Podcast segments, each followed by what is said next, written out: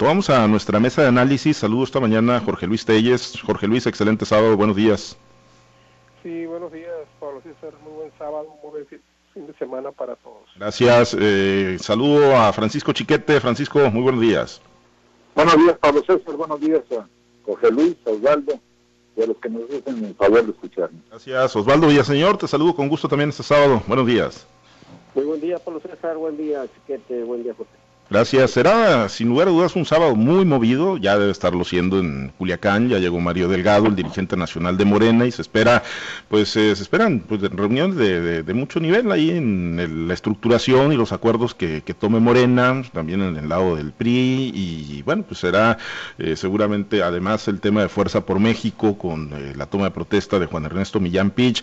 Ah, hay mucho en la agenda política para el día de hoy, ahí en la capital del estado, pero ayer ya al cierre de la jornada surgió fuerte el tema de Félix Salgado Macedonio y es que, pues así como lo habíamos analizado, ¿no? Eh, hace algunos días, eh, pues ayer finalmente Morena decide reponer el proceso, reponer el proceso, no, no decide decir eh, ya queda totalmente excluido, se repone el proceso, no se le quitan sus derechos políticos, se le mantienen a salvo y eso, bueno, pues de alguna manera deja abierta la posibilidad de que vuelva a ser tomado en cuenta en el nuevo proceso, en las encuestas y que finalmente, bueno, termine siendo el candidato de Morena a la gubernatura de Guerrero.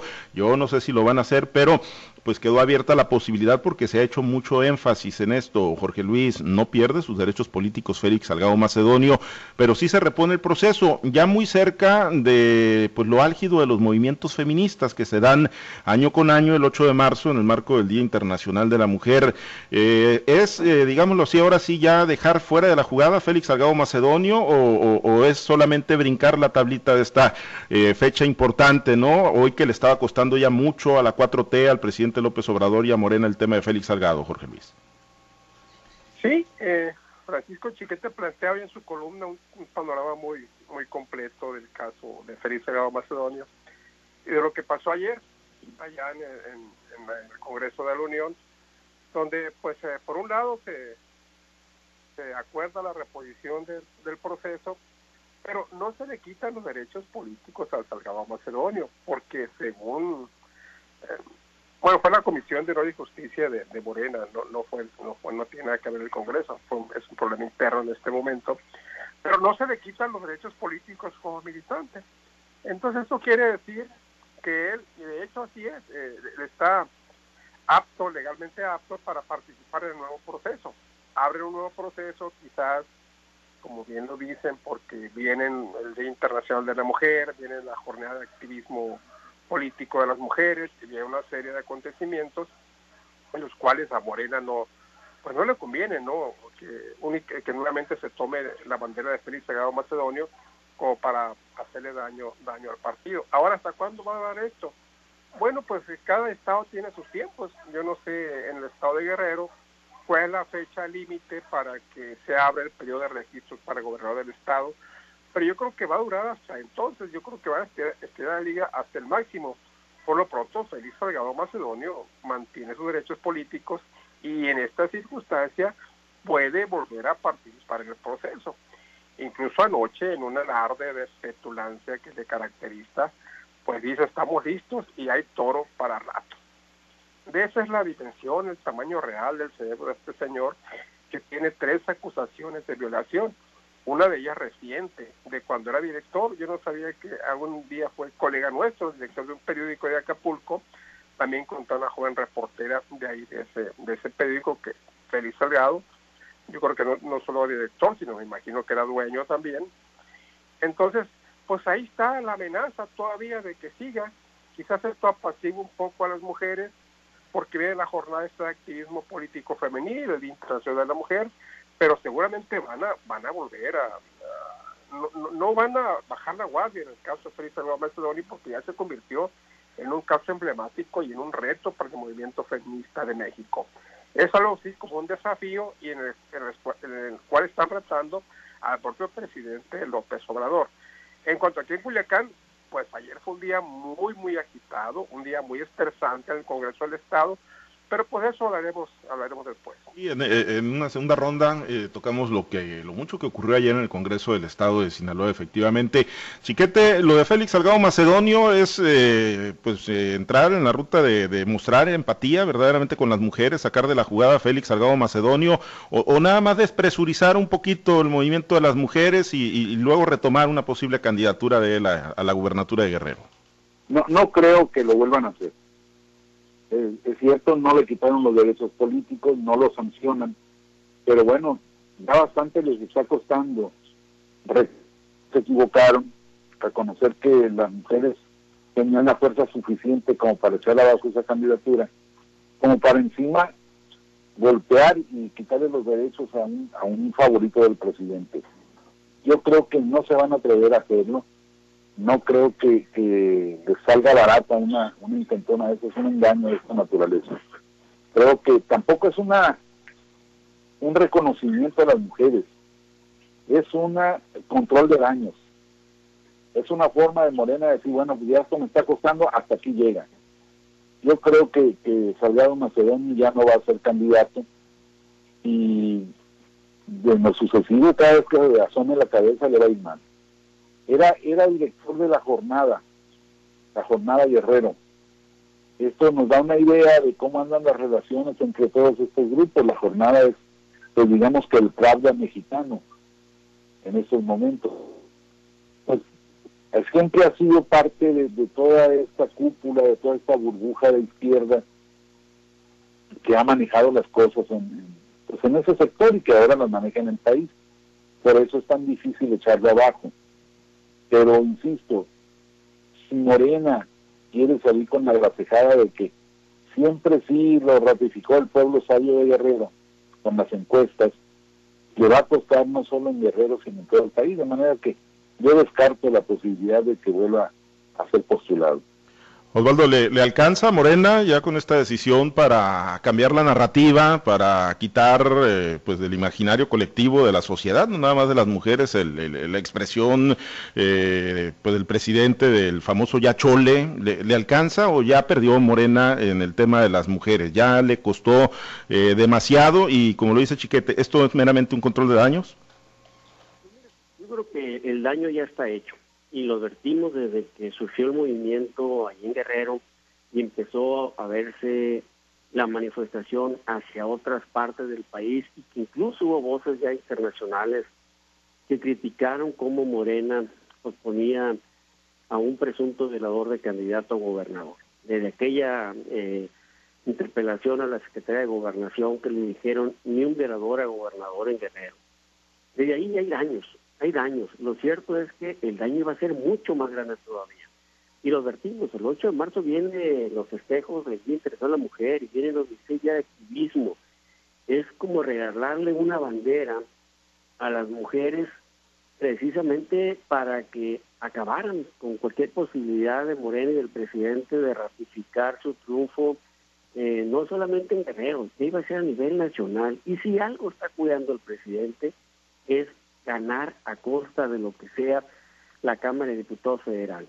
Una, mantener vigente a Félix Salvador Macedonio, pues era prácticamente poner en riesgo todo lo que está en juego en este 2021.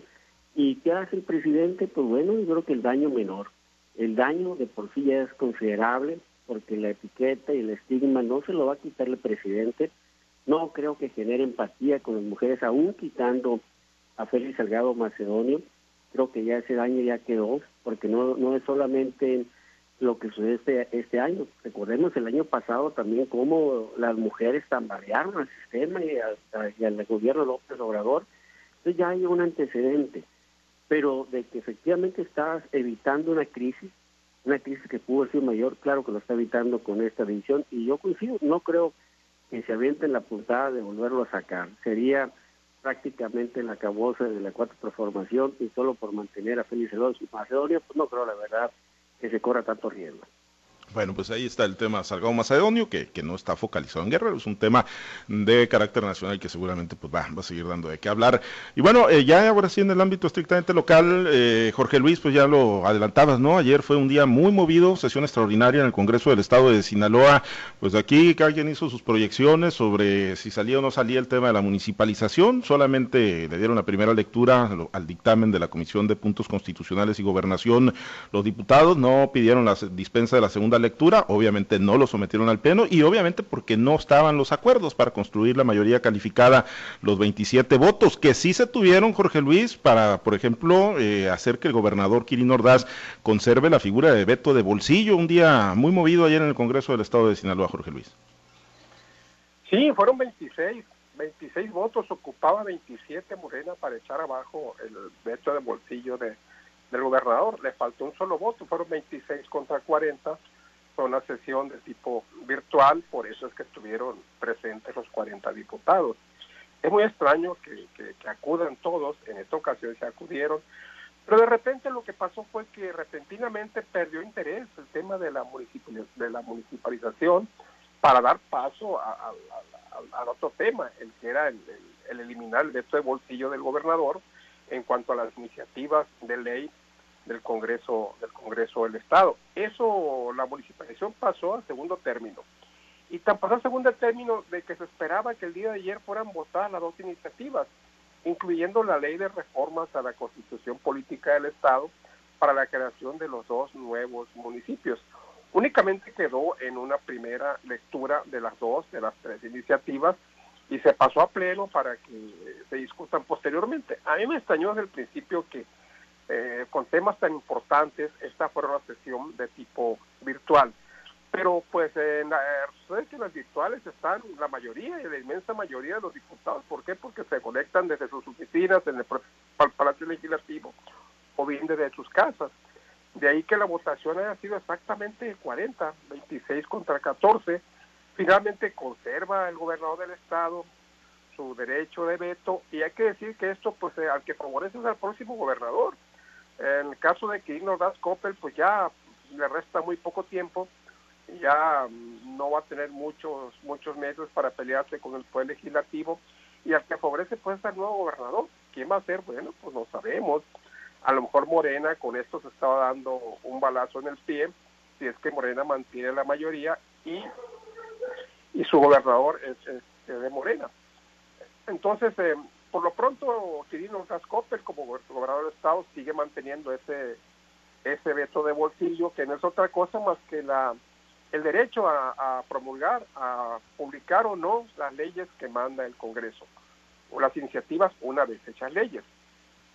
Hay que recordar que las iniciativas, las leyes, entran en vigor hasta que se ordena la publicación en el diario oficial, oficial del Estado de Sinaloa y esa obligación únicamente es del gobernador del estado. De ahí que se llama el veto de bolsillo, porque el gobernador puede darle largas y largas a un asunto, como ha pasado ayer en ocasiones anteriores, y finalmente eh, llega el caso de que simplemente ya no se publican o, o, ahí quedan mm, ahí quedan soñando, eh, ahí quedan durmiendo el sueño de los justos. Entonces así quedó el asunto, de repente como que perdió interés eh, en, el evento ayer en el Congreso, pero sí nos consta que fue un día muy estresante, muy agitado, porque sesionó la Comisión de Puntos Constitucionales y Gobernación para el caso del veto de bolsillo y no, invitaron a, la única diputada del PRI integrante de esta comisión. Se le negó el acceso, ni siquiera le invitaron.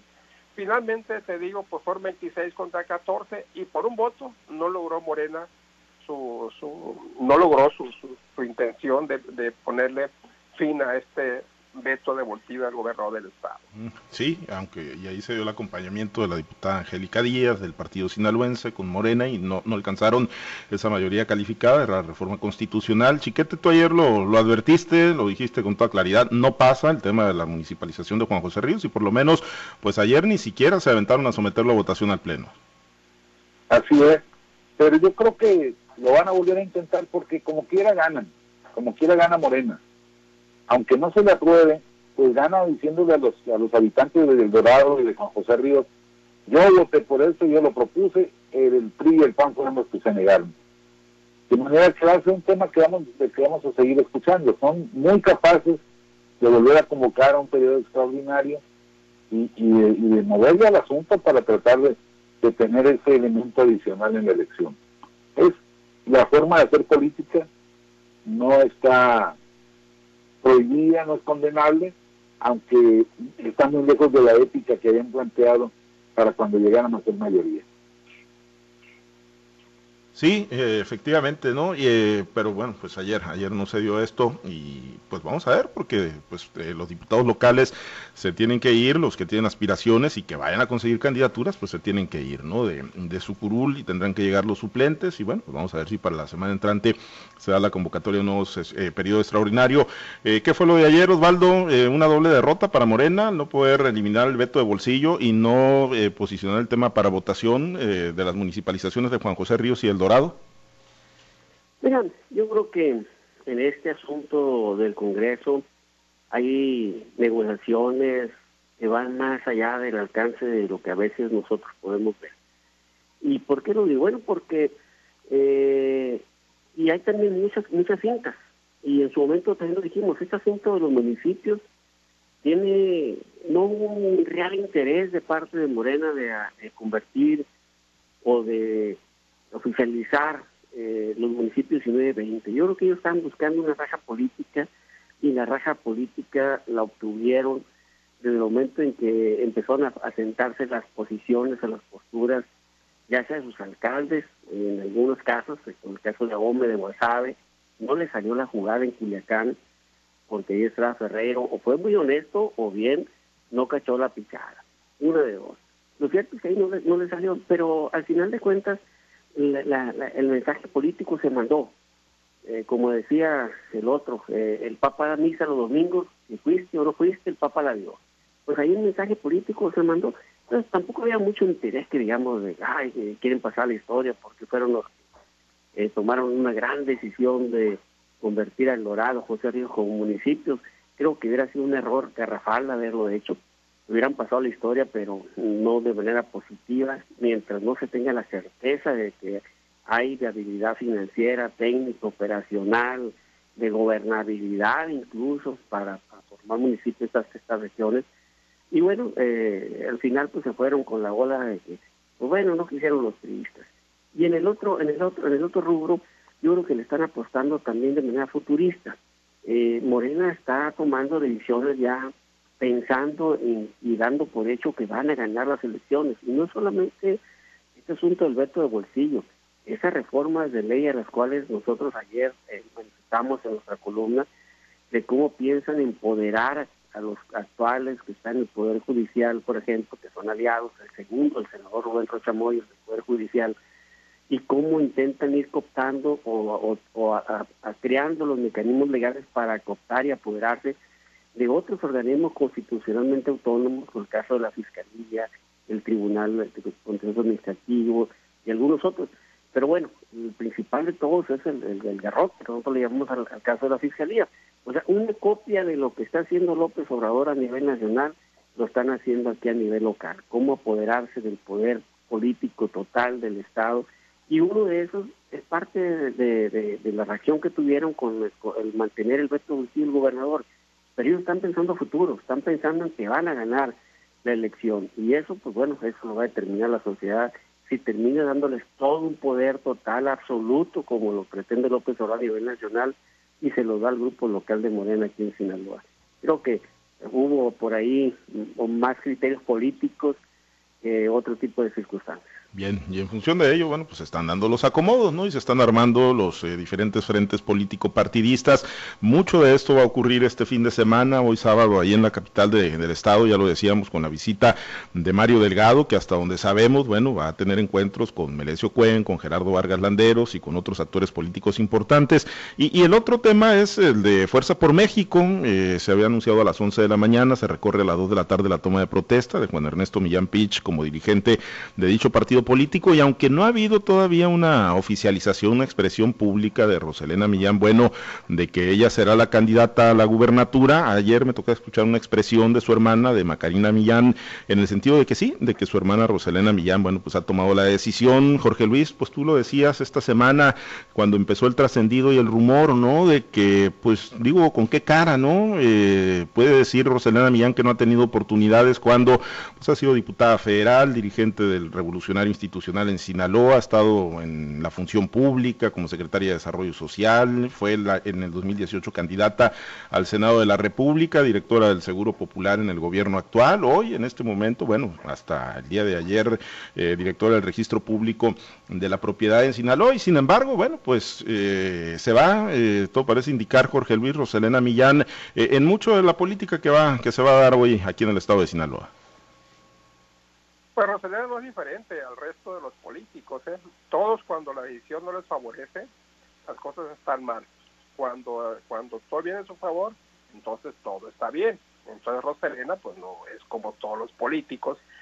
Yo decía ayer que la ambición política de Roselena podía superar a su inteligencia y habilidad, que siempre la ha tenido porque se necesita ser inteligente, hábil, tener capacidad para tener tanto, tanto puesto como este. Pero aquí también queda el tema de, de, la lealtad al gobernador, un gobernador que la rescata después de la derrota en el Senado de la República, que toda la, ella es la secretaria de Desarrollo Social del gobierno, o sea, una de las secretarías más importantes, antes de ser postulada como candidato como candidata al Senado de la República. Ella su sueño era ser candidata a presidenta municipal de Culiacán, sin embargo, le movió la ambición también cuando aquel movimiento de las mujeres en el sentido de que de los 15 estados, en 7 estados tendrían que postularse exclusivamente mujeres como candidatas a gobernadoras para garantizar así que cuando menos hubiese siete mujeres eh, como gobernadoras en el país. Le movió la ambición después cuando ya se tranquilizaron las aguas, cuando dijo, no, no van en siete estados exclusivamente mujeres. Hay, la obligación de los partidos es postular cuando menos en siete estados postular mujeres y en el resto hombres. O, a la inversa, pero, pero tener un mínimo de siete mujeres. Ahora le vuelve a rehacer la ambición por la candidatura a la presidencia municipal de Culiacán, que yo no sé quién le dijo que ella la tenía, que ella la, tenía ya en la bolsa. Yo no sé de dónde salió eso. La verdad había muchos aspirantes Incluso el aspirante que salía mejor posicionado en las encuestas del partido no era Roselena, era Aarón, Aarón Rivas Loaiza. Eh, sin embargo, no sé qué pasó con Aarón Rivas. Finalmente se dijo que por el problema de salud que él tenía pues, por secuelas de COVID, que le había declinado la presidencia municipal de Culiacán. Pero sí tengo información muy precisa en el sentido de que Aarón Rivas era el quien encabezaba las encuestas internas del PRI para la candidatura a la presidencia municipal de Culiacán. Lo que pasa es que Roselena, ella se hizo a la idea, ella sola pensó que iba a ser la candidata, y bueno, pues cuando no es la candidata, pues la frustración de ella llega a este grado de abandonar las filas del partido que le ha dado todo a ella y a su familia, porque su familia ha sido también muy beneficiada cuando ella ha sido candidato, ha sido funcionaria pública. Entonces decir que el partido no le ha dado ninguna oportunidad, bueno, pues es escupir para arriba, ¿no? y es también un acto de, lealtad contra el gobernador Tino Copper. Pero bueno, no es la única, así son la gran mayoría de los políticos en este país. Eh, chiquete, ¿un rompimiento real el de Roselena Millán o parte del engranaje y de la estrategia priista? No, yo creo que sí es real. Eh, Roselena Millán fue candidata en fórmula con Mario Zamora. Eh, eran evidentes los desencuentros entre sus equipos los problemas que había, las acusaciones internas de que uno no hacía campaña suficiente, de que la otra cosas por su lado. De manera que, pues lo más lógico era que Joselena no quisiera trabajar para, para Zamora. Y, bueno, pues viendo la oportunidad de irse, de, volver a, tocar la base de su origen político con el grupo de, su gobernador Juan Millán, pues se fue.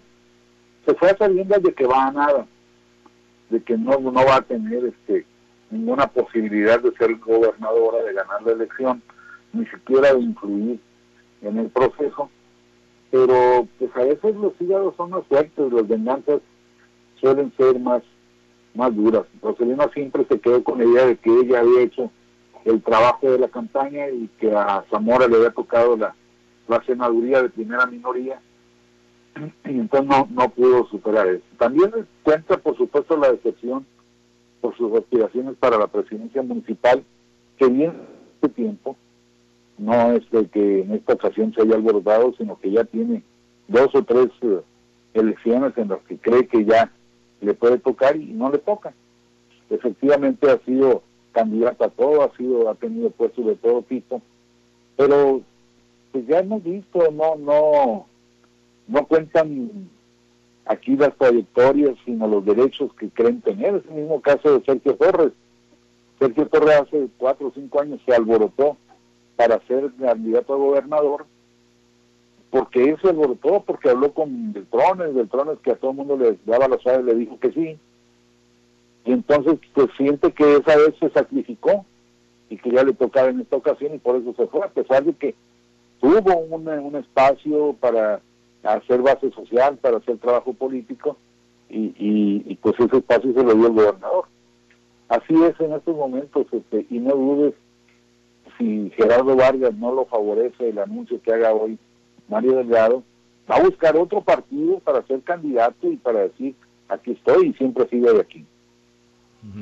Osvaldo, y con tu comentario cerramos. ¿A qué queda obligado el PRI, Mario Zamora, su equipo, no? Ante tanto ruido que ayer se intensificó mucho en el estado de Sinaloa, tanto ruido político. No, yo creo que eh, en este acomodo de calabazas eh, debe de haber contundencia, contundencia de las señales que se manden hacia abajo de los principales actores políticos. Ayer hacíamos un recuento de manera oportuna, puntual, dándole seguimiento a cómo se estaban moviendo las fichas de la GCS. Y a través de varios tweets, pues ahí fuimos comentando, desde que nos llegó la invitación de Ernesto para la toma de protesta por Fuerza Ser por México, las implicaciones, cómo se bajaron los personajes más del millanismo que estaban destinados a ser candidatos a diputados locales, en el caso de Jorge Villalobos, que se va, eh, se dice que se va con Rubén Rochamoya, cómo se baja el propio Juan Alfonso Mejía, de última hora también, cuando ya daba por hecho que iba a ser el candidato por el distrito 21, y cómo se empiezan a dar explicaciones del por qué, explicaciones no muy convincentes, ¿no? Eh, eh, de vetos y estas cosas, pero bueno, eh, había que dar una explicación del por qué es un movimiento, ¿no? Pero yo creo que, lo que le queda ya al PRI y a los demás partidos políticos, sobre todo manera también es mandarse señales contundentes, quién está con quién y quién está con quién. ¿Y por qué lo decimos? Bueno, porque de repente también hubo por decir, no, no, no, eh, Juan Millán, el gobernador, no avala para nada lo que está pasando, ¿no? Con muchos personajes que han estado muy ligados a su persona. Y, y bueno, lo cierto es que esos personajes están buscando acomodos, ¿dónde? En Fuerza por México o bien en Morena. Y, pero había que también decir algo. A ver, en el caso de Fuerza Social por México, y tú lo eh, consignabas, Pablo, ¿quién se debe preocupar? ¿Mario Zamora o se debe preocupar Rubén Rochamoya? ¿Y por qué lo decimos? A ver, porque efectivamente esa, esa fotografía en la que aparece Pedro Aces, el gobernador, Quirino, Juan Millán, Jesús Aguilar Padilla, refleja todo el tinglado de poder y cómo se puede estar manejando Fuerza por México. ¿Y por qué lo decimos? A ver, ¿cuál es el origen de Fuerza por México? El origen de Fuerza por México es, la CATEN. Y la CATEN es la organización obrera creada por el presidente López Obrador, eh, muy pegada a Morena, por llamarlo la Central Obrera Morenista. Pero el mismo dueño de la CATEN es el mismo dueño de Fuerza por México. Y lógicamente Fuerza por México va a ocupar y va a necesitar sacar su propio porcentaje de votación. Y quiere decir que el origen de esa fortaleza que pueda tener Fuerza por México va a estar en la parte sindical, en la nueva, en el nuevo sindicalismo morenista que existe en Sinaloa. Y bueno, pues esos votos no se van a quedar concentrados en Morena como marca y seguramente tampoco en, la figura o en los votos para Rubén Rochamoya, sino se van a ir a, a, la nueva expresión y quien vaya a ser candidata, en este caso Roselena Millán. Pero en el caso de la disidencia priista, también lo decíamos, siempre hay, después de un proceso de selección como lo habrá en Morena, como en otros partidos políticos, pues seguramente pues van a encontrar su forma de expresión o de participación o pueden encontrarla en la propia Fuerza Social por México, pero no se van a concentrar en Morena también. Lo peligroso para el PRI fuera que ese voto se concentra en Morena. Si se la da la opción de que se vayan a Fuerza por México, pues bueno, está pulverizando el voto. Y creo que por ahí puede darse una estrategia de pulverización del voto en aras de que las dos eh, grandes eh, marcas donde se va a concentrar la mayoría de la votación, donde se va a polarizar la mayoría de la votación, pues puedan quedar a merced de las estructuras. Y bueno, esa es una apuesta. ¿A quién le va a salir? Como tú lo preguntas, ¿quién se debe preocupar? ¿Rocha o Mario Zamora? Pero de que deben de mandar señales contundentes, precisas, con qué cuenta cada quien y quién está con quién, creo que es lo que viene enseguida. Muy bien, este sábado seguramente se mandarán muchas de ellas. Gracias Osvaldo, excelente fin de semana. Habrá que estar pendiente. Saludos muchachos. Gracias Jorge Luis, excelente fin de semana. Igualmente, muchas gracias. Chiquete, excelente fin de semana. Buenos días, saludos para todos. Gracias a los compañeros operadores en las diferentes plazas del Grupo Chávez Radio. Muchas gracias a los compañeros, eh, muchas gracias al auditorio. Manténgase permanentemente conectado con nosotros en nuestro portal www.noticieroaltavoz.com. Actualizaciones informativas minuto a minuto, momento a momento para que usted esté perfectamente bien enterado. Soy Pablo César Espinosa. Le deseo a usted que, que tenga un excelente y muy divertido fin de semana.